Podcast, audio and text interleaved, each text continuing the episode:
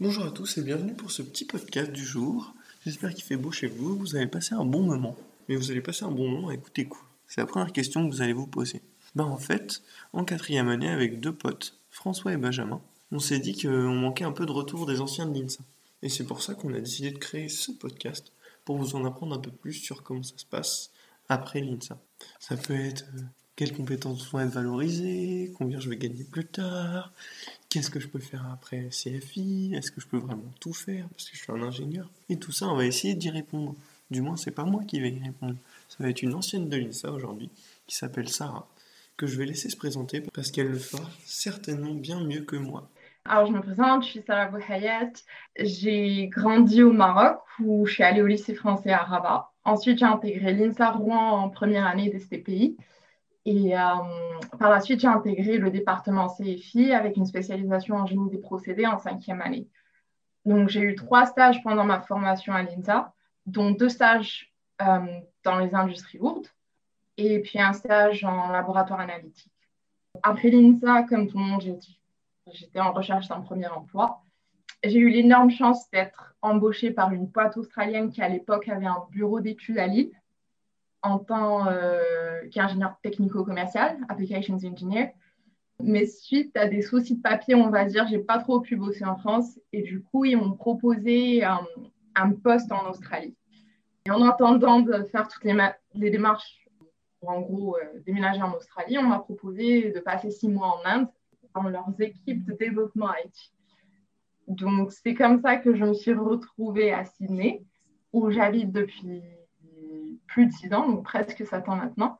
Et donc, j'ai passé cinq ans avec cette boîte australienne qui s'appelle Jord, où j'ai eu plusieurs postes différents, très variés, dans le sales ou dans le pré-projet, euh, mais aussi en livraison de projet et dans le commissioning. Et euh, il y a un peu plus de deux ans maintenant, j'ai changé d'industrie. Donc, Jord était euh, énormément impliqué dans le oil and gas et le mining. Et depuis deux ans, je bosse dans l'industrie des eaux et des eaux usées. Mon changement d'industrie, c'est un peu fait par hasard. Ce n'était pas du tout prévu. C'était une opportunité qui s'est présentée et que euh, je ne pouvais pas rater. Donc, je l'ai saisie. Et aujourd'hui, je suis ingénieur projet dans les équipes de Sydney Water, qui est euh, en gros la compagnie des eaux euh, à Sydney. C'est un beau parcours. Déjà, on, voit quoi. On voit aussi tu as l'air très contente. Du coup, nous, on va partir un petit peu d'un ordre chronologique. Là, on a vu on a vu le déroulé. Est-ce que tu pourrais nous parler un peu de ta 5K en génie des procédés? Est-ce que euh, tu penses que, euh, avec le recul de ta carrière maintenant, faire GP, c'était le bon choix? Est-ce que c'était formateur pour aller dans le procédé? Parce que ça reste des cours d'école d'ingé, donc est-ce que ça t'a servi ou pas quoi? Et puis, par rapport à ton stage 5K, comment ça s'est passé? Parce qu'a priori, tu as été en recherche d'emploi après. C'est pas forcément que le stage a été un échec, peut-être que ça t'a pas plu, euh, ce que tu as fait chez Total, si je me trompe pas peut-être qu'ils n'avaient pas le budget pour te prendre. Voilà. Alors, je pense que l'un des plus gros avantages de la formation INSA, c'est que ça reste une formation relativement généraliste, dans le sens où c'est pas trop spécialisé, contrairement à d'autres écoles qui proposent des cursus très focus sur le mining ou sur l'oil and gas ou même sur, euh, bah, par exemple, le traitement des eaux ou les matériaux ou le nucléaire. Donc, ça reste une formation très généraliste qui ouvre énormément de portes. Donc, est-ce que ma formation ou mes études à l'INSA m'ont servi Oui, parce que euh, dans des domaines très techniques, je me suis vachement servi euh, des cours que j'ai suivis pendant l'année de GP. Le truc le plus basique auquel je pense, notamment, c'est euh, les calculs pour les pompes. Donc, ça, c'est un truc dont je me sers quasi tous les jours encore aujourd'hui, même quasi dix ans après. Donc, ouais, c'est une formation qui a énormément servi. Et puis, au-delà du côté technique à l'INSA, il y a plein de cours d'humanité. Je ne sais plus trop comment ça marche, mais à l'époque, il y en avait pas mal qui étaient en option et il y en a aussi qui étaient obligatoires.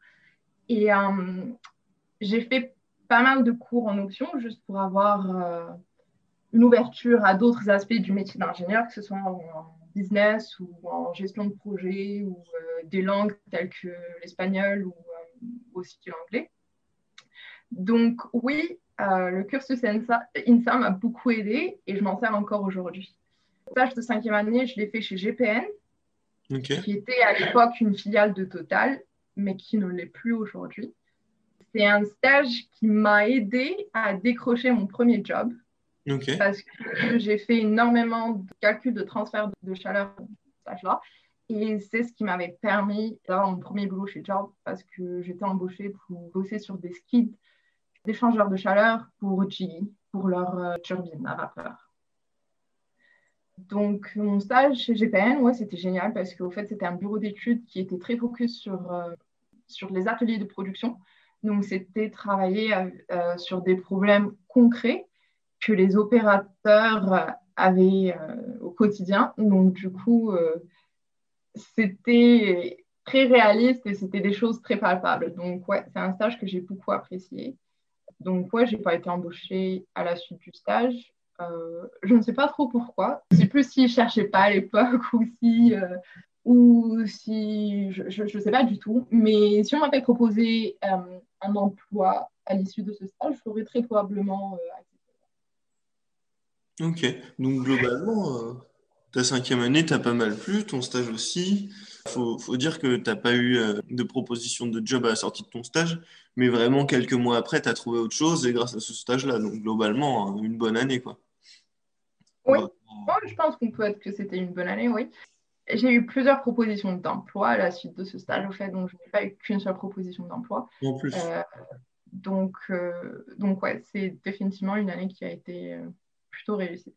On peut dire du coup que ce premier job, c'était peut-être un choix si tu as eu plusieurs propositions C'était effectivement un choix et euh, donc j'ai choisi Job International parce qu'ils parce qu'ils sont présents à l'international justement.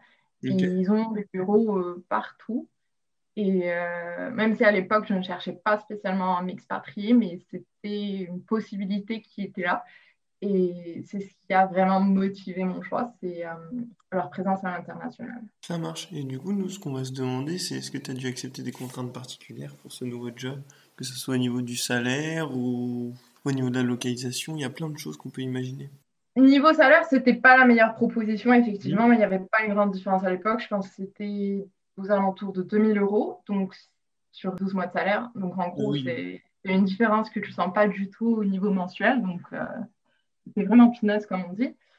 Et puis, en termes de localisation, donc c'était un emploi qui était à Lille.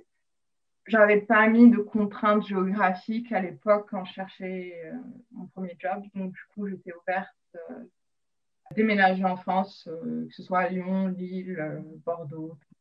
en gros, j'étais ouverte niveau géographique.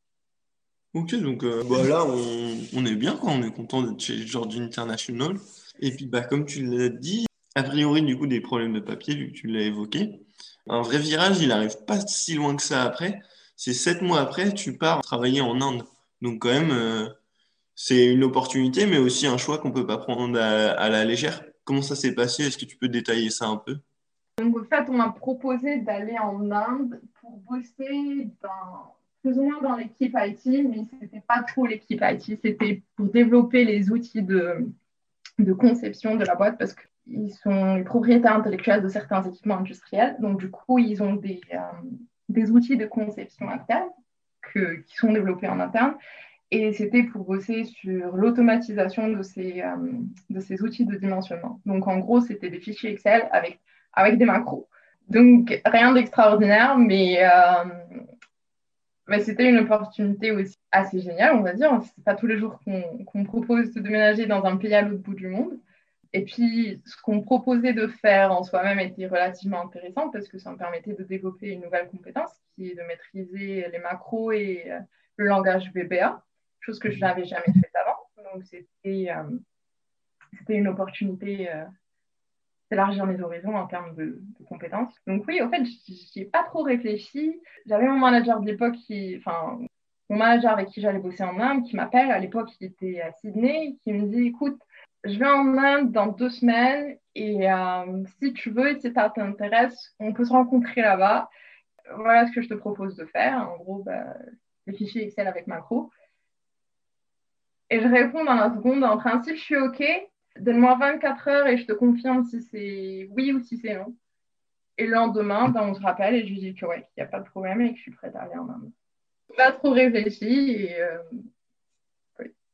Et du coup, qu'est-ce que ça t'a apporté, euh, cette expérience en Inde? Ça t'a forcément apporté quelque chose, on va pas, on va pas chipoter. Mais toi, qu'est-ce que tu retiens? Un choc culturel, tes nouvelles missions sur Excel, etc.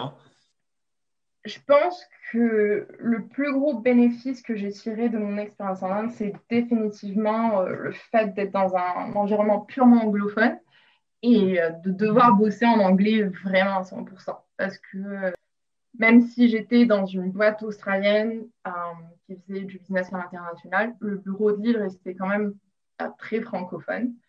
Et du coup, l'Inde, ça a vraiment été ma première expérience 100% anglophone. Et du coup, bah, ça m'a vraiment permis euh, de perfectionner mon anglais, surtout pour les termes techniques. Au point qu'aujourd'hui, au fait, je n'imagine même pas travailler en français. Parce que euh, j'ai passé quasi la totalité de ma carrière dans des pays anglophones. Et du coup, euh, l'anglais est devenu ma langue préférée pour bosser.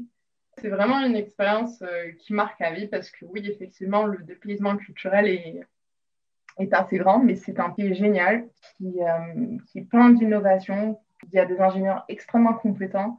Et puis, niveau culturel, c'est tellement coloré. C'est haut en couleur, donc ouais. Si demain on me repropose d'y retourner, je dis oui. Donc ouais, une expérience très réussie aussi. Donc ça dépend des, des personnes, mais tu me conseillerais d'y aller quoi, si on me propose. Faut pas trop réfléchir. Enfin, moi je dirais fonce, euh, n'y réfléchis même pas. Mais je pars aussi du principe que si je tente un truc et que ça me plaît pas, et eh ben, j'ai qu'à refaire mes valises et repartir en sens inverse. Donc, rien n'est définitif, tout est temporaire, j'ai envie de dire. Donc, ouais, si je suis dans une situation ou si je suis dans un boulot qui ne me plaît pas, j'y reste pas longtemps. Je pars du principe que je peux toujours faire machine arrière. Donc, ça suppose en fait une grande mobilité de ta part. Hein. Ça ne gêne pas de bouger, quoi qu'il arrive, que ce soit en avant, en arrière, euh, à gauche, à droite. C'est pas mal. Et du coup, après cette expérience en Inde, tu es arrivé à Sydney. Est-ce que c'était planifié? Comment, comment ça s'est fait? L'arrivée en Sydney était plus planifiée que, le départ en Inde, on va dire. Euh, donc oui, l'arrivée à Sydney s'est faite en juin 2014. Donc par contre, c'était tout prévu, comme je disais. Et c'était on va dire, un peu plus structuré, c'est-à-dire que j'arrivais, je connaissais déjà les gens avec qui j'allais travailler, vu que j'avais bossé avec eux un peu depuis l'Inde. Je connaissais mon manager que j'avais rencontré en Inde. Donc, c'était, c'était relativement zone de confort, mais dans un autre pays. Oui, donc. Je, mets l'arrivée à Sydney, ouais. Du coup, ça fait 6-7 ans que tu vis euh, à Sydney? Ouais. Ok. Presque ça. Euh, tu as fait vraiment beaucoup de postes. Enfin, en tout cas, sur sur ton CV, on voit que tu as fait diverses missions. Ingénieur projet, ingénieur conception, applications engineer. Donc j'ai oublié la traduction, est-ce que tu peux me la donner? Ingénieur technico-commercial, ça y est, je l'ai. Oui, je le traduirai en ingénieur technico-commercial. Ouais, ok. On va parler un petit peu d'un profil en particulier, l'ingénieur technico-commercial, du coup. Je vais te poser quelques petites questions là-dessus. Donc, c'est quoi ces missions un peu concrètement à cet ingénieur-là? Donc, euh, l'ingénieur technico-commercial, ou du moins mon poste en tant qu'ingénieur technico-commercial à George, c'était vraiment de répondre à des appels d'offres des clients. Donc, on allait recevoir un projet qui était un appel d'offres et il fallait en gros arriver à faire ce qu'on appelle un concept design, qui est un, design ou une conception qui n'est pas trop détaillée, mais qui va te permettre de pouvoir chiffrer le projet. C'est aussi une opportunité de revoir les spécifications du client et le cahier des charges du client, d'être sûr que l'offre qu'on va leur présenter répond à, toutes, euh, répond à toutes ces spécifications et, est en ligne avec leur cahier des charges. Donc en gros, c'était un poste qui combinait un peu du technique parce qu'il fallait quand même faire euh, un peu de design ou de conception, ah, mais c'était un poste qui impliquait énormément de relationnel avec les fournisseurs, mais aussi avec les clients parce que par la suite, il fallait, euh, fallait euh, bah, faire un suivi de l'offre ou même avoir des réunions avec eux pour présenter les offres en fonction de, la taille du projet. Donc, c'est un poste où j'ai utilisé ben, mes, compétences techniques acquises à l'État, mais aussi où j'ai pu développer euh, certaines compétences business où il fallait faire de la prospection client, où il fallait faire euh, de la veille euh, du marché, où il fallait se tenir au courant de ce qui se passait en termes de projets dans le mining surtout, notamment à l'ouest de l'Australie. Donc, je faisais pas mal de déplacements à Perth. Et puis, oui, bah, par la suite, dès qu'il y avait une opportunité de projet, être en contact avec les clients, sûr qu'on allait recevoir euh, l'appel d'offres et ensuite être sûr de pouvoir répondre à l'appel d'offres. Ok, donc merci beaucoup, ça nous a permis d'en apprendre pas mal là. Et je me demandais, ce côté relation avec les clients, c'est ce qui t'a plu, c'est ce qui t'a donné envie de faire ce métier? Est-ce que c'était quelque chose d'enrichissant pour toi en fait? Oh Oui, c'est très enrichissant parce que fait, les clients ne, ne réagissent pas tous de la même manière. En gros, tu essayes vraiment d'avoir un comportement qui va s'aligner un peu avec euh, la psychologie de la personne que tu as en face. Donc, euh, je ne sais pas si j'étais bonne à ça ou pas, mais en tout cas, c'était euh, c'était très intéressant parce que le comportement variait en fonction de qui tu avais en face. Et il fallait aussi quelque part prétendre connaître ce dont tu, quoi, tu parlais, même si tu ne le maîtrisais pas à 100%. Et euh, ce qui est marrant, c'est que bah, à l'époque, j'avais dans les 26-27 ans, voilà. Et euh, très souvent, je me retrouvais face à des, euh, à des personnes beaucoup plus seniors que moi, donc des gens qui étaient dans la cinquantaine, la fin quarantaine, et du coup, des gens beaucoup plus expérimentés. Mais je devais agir en tant qu'experte pour leur présenter justement l'offre. Donc, c'était une très bonne expérience pour apprendre, au fait, à, pour apprendre bah, fait, justement à avoir l'air ou du moins prétendre de savoir ce dont on parle, même si on ne le sait pas trop. Ok. Donc c'est un, un, jeu, c'est sympa quoi. C'est un jeu où il y a des enjeux, euh, c'est cool. Ok. Du coup, je viens de te, te parler d'enjeux. Quelles sont les responsabilités de ce job? Moi, j'ai l'impression de les avoir comprises. Tu as un client, il y a un appel d'offres. Si tu gagnes l'appel d'offres, c'est banco pour l'entreprise. Ça permet de faire du chiffre d'affaires. Est-ce que c'est ça le grand enjeu de, de ce job? Euh, Oui, le plus gros enjeu du job, c'est effectivement bah, de générer les revenus mmh. pour, euh, pour la boîte. Donc, c'était organisé en plusieurs équipes qui, étaient plus ou moins spécialisées dans différents équipements ou dans différentes industries. Et chaque équipe avait euh, un budget à atteindre, au fait. Donc, un budget sales à atteindre sur 12 mois. Et l'enjeu est énorme parce que même si on ne recevait pas de commission, mhm. euh, ben, en gros, si on ne faisait pas assez de ventes, il y avait plusieurs répercussions par la suite. C'est-à-dire que si on n'a pas de projet dans la pipeline, eh ben, il y a des emplois qui seront menacés, par exemple. C'est-à-dire que si euh, l'équipe de livraison de projet n'a pas de projet à livrer, leurs emplois pourraient éventuellement être menacés. Donc, le, le plus gros le plus gros rôle ou le plus grand enjeu du technico-commercial, c'est vraiment ouais, de faire du chiffre d'affaires. Donc, euh, excuse-moi, tu voulais dire autre chose? C'est faire du chiffre d'affaires, mais, euh, mais c'est aussi établir des relations avec les clients. Parce que euh, si les gens te connaissent, bah, en fait, ils vont automatiquement t'envoyer des appels d'offres et aussi établir des relations avec tes fournisseurs parce qu'il va falloir négocier le meilleur prix possible pour justement avoir une offre compétitive. Donc, il y a les deux côtés. Côté client, côté fournisseur. Du coup, tu as, as, eu un salaire, j'imagine, en dollars peux nous donner une fourchette de salaire ou ton salaire en tant que technico-commercial Et surtout, est-ce que tu penses que c'était en adéquation avec les responsabilités que tu as par rapport au chiffre d'affaires de l'entreprise? Tu dis qu'il n'y a pas de part variable, par exemple. Est-ce que ça te convenait? Il n'y avait pas de part variable dans le sens où on ne recevait pas un pourcentage de la vente en termes de commission, mais on avait des bonus à la fin de l'année financière. Donc, il y avait une part variable, mais ce n'était pas... Euh, en gros, si tu vends 3 euh, millions, bah, tu reçois 10% ou 5%, ça ne marche pas comme ça. C'était euh, un bonus à la fin d'année en fonction de la, performance de la boîte en général et, en particulier aussi de l'équipe dans, laquelle tu étais. Donc, il y avait une part de variable, mais ce n'était pas la commission euh, TIC où c'est un pourcentage du chiffre d'affaires généré. Donc, pour ma fourchette de salaire, les salaires sont, je dirais, un peu plus élevés qu'en France, ça c'est sûr. Mmh. Mais aussi, le niveau de vie, je ne pense pas que ce soit comparable, ou les avantages qu'on a ici ou qu'on peut avoir en France ne sont pas comparables. Donc, je ne sais pas si on peut vraiment comparer euh, les salaires. Mais en gros, ma fourchette, c'était. Euh, tu veux que j'inclue le bonus ou pas? Peux euh, préciser sans bonus et avec ou l'inclure? Alors, sans le bonus, c'était entre du 60 et du 80. Et en incluant le bonus, ça pouvait dépasser les 100. Ok, donc euh, le bonus reste euh, intéressant, on va dire. Et ça permet de faire vivre un peu l'esprit d'équipe, parce que c'est lié au résultat de l'équipe, donc ça peut être motivant. Ça dépend ce qui te motive au quotidien, toi. Si c'est d'avoir plus de salaire et ton équipe aussi. Je pense que ça motive un peu tout le monde, On va pas, on va pas se mentir, mais. C'est une source de motivation relativement universelle. Tu nous as donné le salaire en dollars, j'imagine, juste parce que tu as pas. Ouais. Ouais, ok. Australien, dollar australien. Ouais. Donc là, j'invite les personnes qui nous écoutent à aller chercher sur Internet pour pouvoir comparer avec l'euro. Pour finir un petit peu sur l'ingé technico-commercial, parce que tu nous as donné une super vision, franchement, merci beaucoup.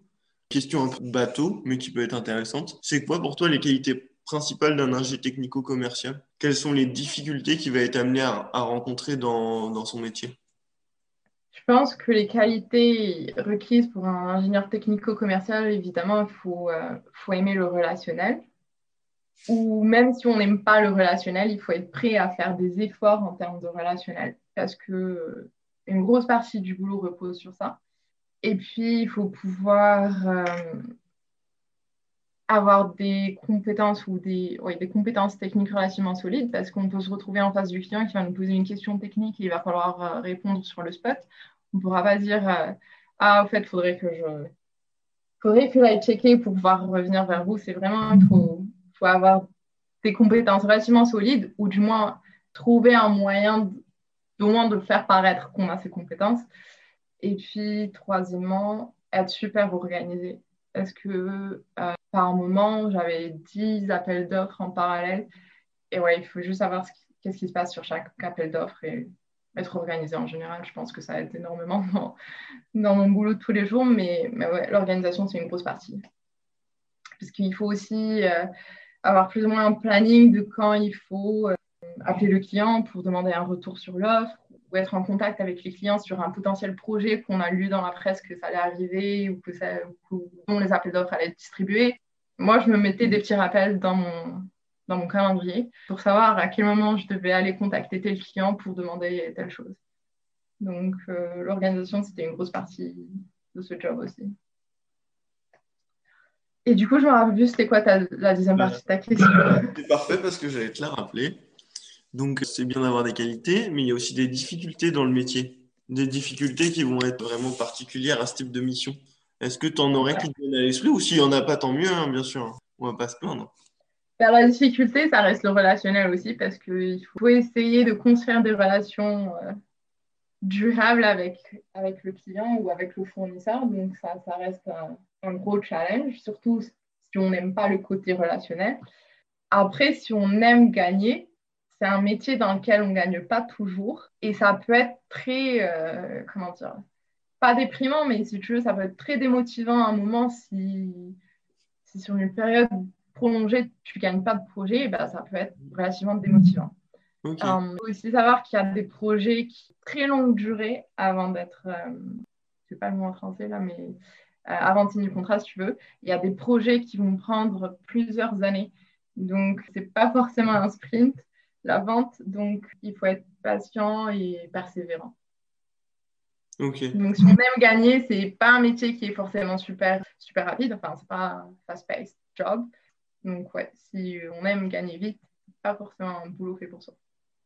Ok, donc toi, ça t'a, ça t'a plu ce métier, mais j'ai l'impression que tu as encore eu le temps de, changer de mission, de plus être un technico-commercial, mais faire d'autres missions. Est-ce que je me trompe déjà? Non, pas du tout. Ouais, tu, as bien raison. Ouais. Donc, j'ai, euh, j'ai commencé en tant que technico-commercial, puis après, je suis allée bosser sur un projet qui était en phase de livraison, où j'ai fait du design pur et dur, mais où j'ai aussi fait un peu d'ingénieur projet. Et puis, par la suite, j'ai eu la chance de pouvoir faire le commissioning du projet. Donc ça, c'était tout le life cycle du projet, début à la fin. Donc ça, c'était vraiment super. Puis je suis retournée en, en technico-commercial à la fin de ce projet. Puis je suis repartie encore en process ingénieur ou ingénieur procédé. Donc euh, j'ai fait pas mal d'allers-retours sur ce, ouais, entre ce poste et d'autres postes. Ouais. J'ai l'impression que si je devais résumer ta personnalité, je peux me tromper. Tu as l'air d'être quelqu'un qui aime beaucoup le mouvement. Je sais pas ce que tu en penses. On va dire que ça ne me dérange pas de changer parce que honnêtement, je pense que j'ai une capacité à m'adapter ou j'ai une aisance à m'adapter qui est très, très bénéfique pour moi. Ça ne me dérange pas du tout de changer de projet ou de poste ou de boulot ou de pays ou, ou d'industrie.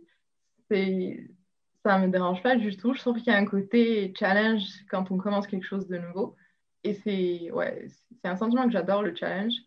Et donc, du coup, ça correspond à ma personnalité. Et puis, je trouve aussi que si je reste trop longtemps dans le même poste ou à faire la même chose, je perds très facilement intérêt. Et c'est pour ça que j'essaye de trouver des boîtes relativement petites parce que euh, toutes les boîtes dans lesquelles j'ai travaillé après l'INSA sont des boîtes familiales. Donc, même si Jord International a une présence à l'international dans à peu près 10-12 pays, ça reste une boîte familiale. Et euh, l'avantage des boîtes familiales ou petites boîtes, c'est qu'on a une plus grande mobilité en interne. Ok. Donc, quand tu dis petite boîte, boîte familiale, ça fait, ça fait combien de salariés? Je comprends l'idée de la boîte familiale, mais peut-être que c'est, on s'y attend pas, mais c'est 5000 salariés, donc c'est pour préciser. Job, c'est une boîte qui a à peu près 500 personnes à l'international. Ok.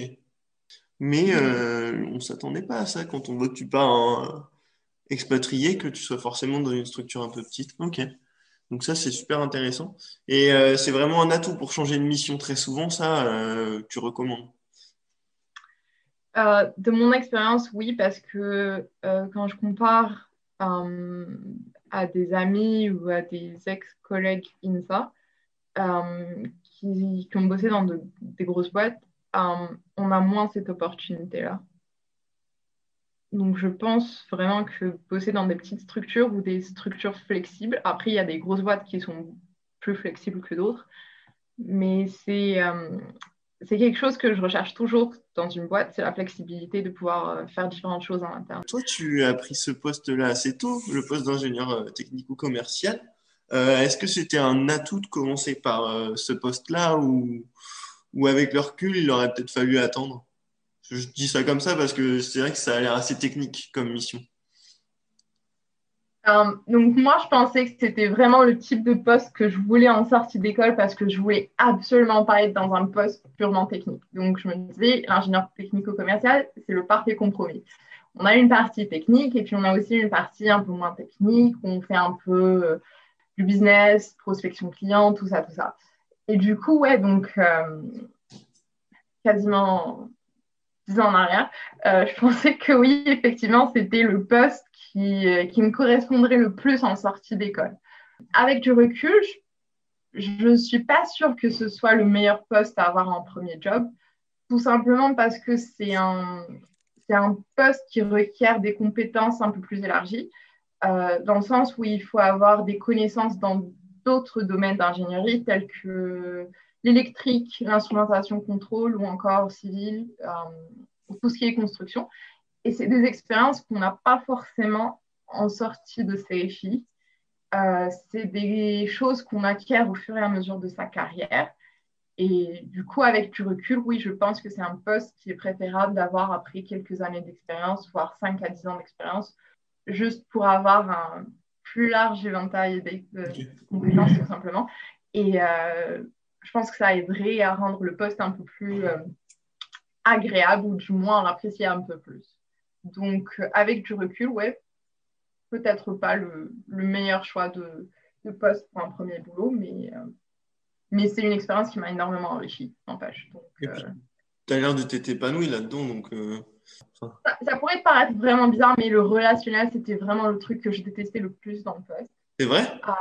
Ah, C'était vraiment le truc où euh, fallait me motiver, mais c'était l'automotivation, mais c'était vraiment le truc où, genre, euh, quand je savais que je devais appeler des clients pour faire de la prospection, c'était le truc, c'était la journée euh, la plus chiante pour moi au monde.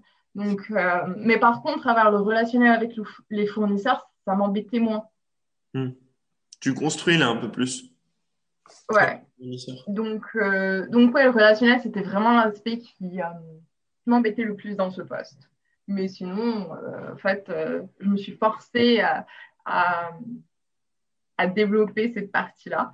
Et mm. du coup, je pense que ça m'aide énormément dans mon boulot d'aujourd'hui. maintenant, on passe à un autre sujet parce que tu nous as donné une super vision du, de l'ingé technico-commercial.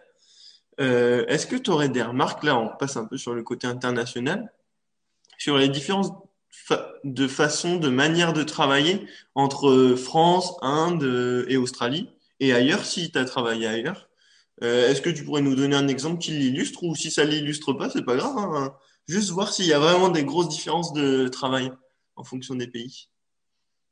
Euh, je suis pas trop sûre au niveau des différences de travail en fonction des différents pays, mais ce qui est sûr, c'est que euh, en Inde, par exemple, et ça, je pense que beaucoup de personnes euh, pourraient être d'accord avec moi, c'est que j'ai eu l'impression qu'ils avaient aucun sens de l'urgence. ils étaient très relax et pas du tout pressés. Mm-hmm. donc, du coup, c'était, euh, je pense que c'était un des plus gros challenges, ou c'est toujours un des plus gros challenges quand on travaille avec l'Inde, c'est euh, d'arriver à, leur faire respecter les délais. Donc, euh, je pense que ça, c'était un peu un challenge avec l'Inde. après, je trouve pas qu'il y a pas, je trouve qu'il n'y a pas vraiment de différence entre la France et l'Australie. C'est, c'est une culture relativement européenne ici, donc du coup, je vois pas énormément la différence à part la langue. Ok. Donc au final, euh, c'était assez euh, facile ou naturel de, de, venir en Australie pour toi. Tu t'es vite fait euh, des amis aussi en dehors du boulot, je pense. Oui, je me suis fait pas mal d'amis en dehors du boulot. après, je pense que ça dépend des gens et des personnalités, mais il y a, tu vas sûrement savoir, mais il y a plein de groupes partout sur Facebook ou sur LinkedIn euh, où tu peux justement entrer en contact avec des gens. Et euh, de nos jours, l'expatriation est beaucoup plus facile qu'il y a peut-être 20 ou 30 ans, justement, juste euh, par l'accès qu'on a à plusieurs groupes ou à travers les réseaux sociaux. Donc, c'est n'est pas un très gros problème, en fait. Penses-tu qu'il faille maîtriser plusieurs langues? Tu dis que tu travailles que en anglais. Donc la réponse, elle est peut-être déjà faite. Mais est-ce que c'est utile euh, Tu as mis sur ton CV espagnol, par exemple? Est-ce que tu penses que c'est utile ou l'anglais se suffit à lui-même? Parce que c'est le langage international, donc à partir de là. Alors, je pense pas que l'anglais suffise à lui seul. Hmm. Euh, après, effectivement, euh, tous les projets internationaux ou les collaborations internationales se font en anglais principalement. Mais euh, j'ai bossé sur un projet au Chili où la langue parlait mhm. l'espagnol. Et, et, le client avait tendance à parler en espagnol entre eux pendant les réunions. Et du coup, comprendre ce qu'ils disaient pouvait aider. Donc, l'Amérique du Sud, qui est un énorme marché pour l'ingénierie, c'est un, marché qui reste quand même très hispanophone. Euh, après, je pense que si on veut bosser en Espagne aussi, il faut maîtriser l'espagnol, ça, il n'y a, pas, a pas question. Euh, pour tout ce qui est de bosser en Asie, par contre, ou l'Asie du Sud-Est, euh, l'anglais suffit. Après, je pense, pareil, si on veut bosser en Allemagne, maîtriser l'allemand est assez important. Ok. donc, ouais, je pense que maîtriser l'anglais au minimum comme langue internationale, et puis, si on en a d'autres, bah, c'est un bonus. Euh, J'étais amenée à utiliser le français ici en Australie parce qu'on avait un projet en Nouvelle-Calédonie et que justement, c'était un pays francophone. Je pense à la France, donc du coup, euh, le français, c'était la langue euh, dans laquelle ils préféraient communiquer. Donc, du coup, c'était un, gros atout. Euh, mais ouais, je pense que l'anglais de nos jours, c'est hyper important, ouais, comme je disais. Ok, important, mais pas la seule chose dont on a besoin. Ouais, excuse-moi. Dis-moi tout. l'anglais, c'est important, mais après, si on a d'autres langues, c'est un énorme bonus aussi. Ok. Et t'as mis, toi, que tu parlais arabe. Je sais pas si tu parles arabe couramment parce que euh, bah, tu as fait un lycée français, donc j'ai aucune idée de si tu maîtrises vraiment l'arabe. Est-ce que ça t'a servi et est-ce que tu le maîtrises, du coup? Alors, oui, je parle arabe couramment. Hmm. Euh, parce que c'était ma première langue vivante au lycée français. Et du coup, l'anglais, c'était ma LV2 et euh, l'espagnol, c'était ma LV3. Donc, euh, je parle arabe couramment et oui, je m'en suis servi parce que j'ai bossé sur des projets avec le Moyen-Orient, notamment Dubaï, et il y avait des documents qui étaient, qui étaient en arabe. Donc, du coup, ouais, ça m'a aidé. Maintenant, on passe sur un, sur un volet un peu différent. Tu es toujours à l'étranger, toujours en Australie, bien installé, mais tu changes d'industrie. Alors, pourquoi passer du oil gas mining à l'industrie euh, plutôt traitement des eaux, si je ne me trompe pas, ou intégrer euh, l'eau dans les réseaux urbains? Pourquoi ce choix? Tu as parlé d'une opportunité. Il y a peut-être une motivation aussi. Voilà. Euh, donc, je pense qu'il y a, il y a quelques années, je ne sais plus trop quand exactement, mais je me suis, enfin, j'ai commencé à m'intéresser au développement durable, ou tout ce qu'on appelle green engineering ou sustainable engineering. Et du coup, euh, j'ai fait pas mal de, de, MOOC, donc les online courses, les, petites formations très courtes gratuites en ligne, euh, qui touchaient à ces sujets de développement durable ou, euh, ou de mobilité verte ou, ou, la mobilité du futur avec l'hydrogène, les voitures électriques, tout ça. Et du coup, j'ai commencé à m'intéresser à tous les métiers d'ingénieur qui étaient un peu plus verts que le métier d'oil and gas ou mining. Euh, je pensais changer de, boîte, oui, effectivement, parce que je pensais qu'après 5-6 ans dans la même boîte, j'avais fait un peu le tour. Et, euh, que je savais si je voulais évoluer, bah, ça devait passer par changer de boîte et non plus rester avec toi. Donc, du coup, j'ai commencé à m'intéresser un peu euh, à juste à regarder, à voir ce qu'il y avait de, disponible à l'époque euh, en termes de, développement durable ou de métiers dans les énergies nouvelles ou énergies renouvelables, tout ça. Et, euh, et ce qui s'est passé, c'est que j'avais à l'époque un ex-collègue qui était allé à un entretien, euh, mais du coup, le poste ne l'avait pas trop intéressé. Et il avait, il m'avait recommandé plus ou moins au recruteur. Donc, euh, c'est comme ça que j'ai changé d'industrie. Ça, s'est fait par pur hasard. Euh, donc, euh, je reçois l'offre, enfin, pas l'offre, mais la, description du, poste. Et je me dis, c'est pas forcément un poste dans lequel je me vois parce que c'est un poste qui est très axé génie civil. Et bah, j'ai fait CFI, génie des procédés, donc le génie civil, je m'y connais pas trop. Euh, mais je vais tout de même à l'entretien. Donc, euh, mon recruteur, c'est un peu un salesman aussi. Donc, il tend, il du rêve. Il dit que non, que c'est trop bien et tout. Donc, c'est normal. Mais après, euh, le deuxième entretien d'embauche se fait avec, avec la personne qui sera mon manager. Et, et, le feeling est tout de suite passé. Et, et du coup, par contre, j'ai été honnête. J'ai dit, vous cherchez quelqu'un avec un profil d'ingénieur civil. Je suis pas du tout ingénieur civil. Moi, j'ai fait euh, euh, du génie des procédés, donc je ne vois pas trop comment, en fait, je pourrais bosser dans cette équipe-là. Et on en a discuté et il m'a présenté les projets ou les différents projets sur lesquels ils intervenaient. Et du coup, bah, c'était des projets sur lesquels je pouvais, apporter quelque chose en gros. Donc, du coup, quand ils m'ont fait l'offre, je l'ai accepté. Euh, donc ouais, donc je pense que c'était un peu une volonté de, m'éloigner un peu des industries hyper polluantes qui n'étaient pas très écologiques et euh, de faire des métiers, un, faire un boulot dans une, dans une industrie qui est un peu plus, euh, on va dire, terre à terre. Tu es passé dans l'industrie des eaux. La réalité n'est pas la même en Australie qu'en France, du moins, hein, je pense. Si aujourd'hui, moi, j'étais ingénieur dans le pétrole en France et que je passais du côté euh, wastewater, enfin traitement des eaux, etc., mon salaire il baisserait quasi forcément. Est-ce que ça a été le cas en Australie? Est-ce que ton salaire il a baissé parce que tu as changé de domaine?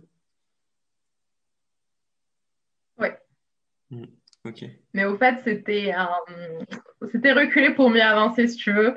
Mais, euh, mais oui, forcément. Donc, euh, je suis passée à d'un métier relativement généraliste, si tu veux, avec le technico-commercial ou l'oil and gas, le mining, c'est des choses euh, spécialisées, mais pas trop spécialisées, mhm. à une industrie qui est relativement fermée, mine de rien. Parce que je me suis rendu compte, après quelques mois passés dans, ce nouveau boulot, il y a maintenant ouais, deux ans, que tout le monde se connaissait.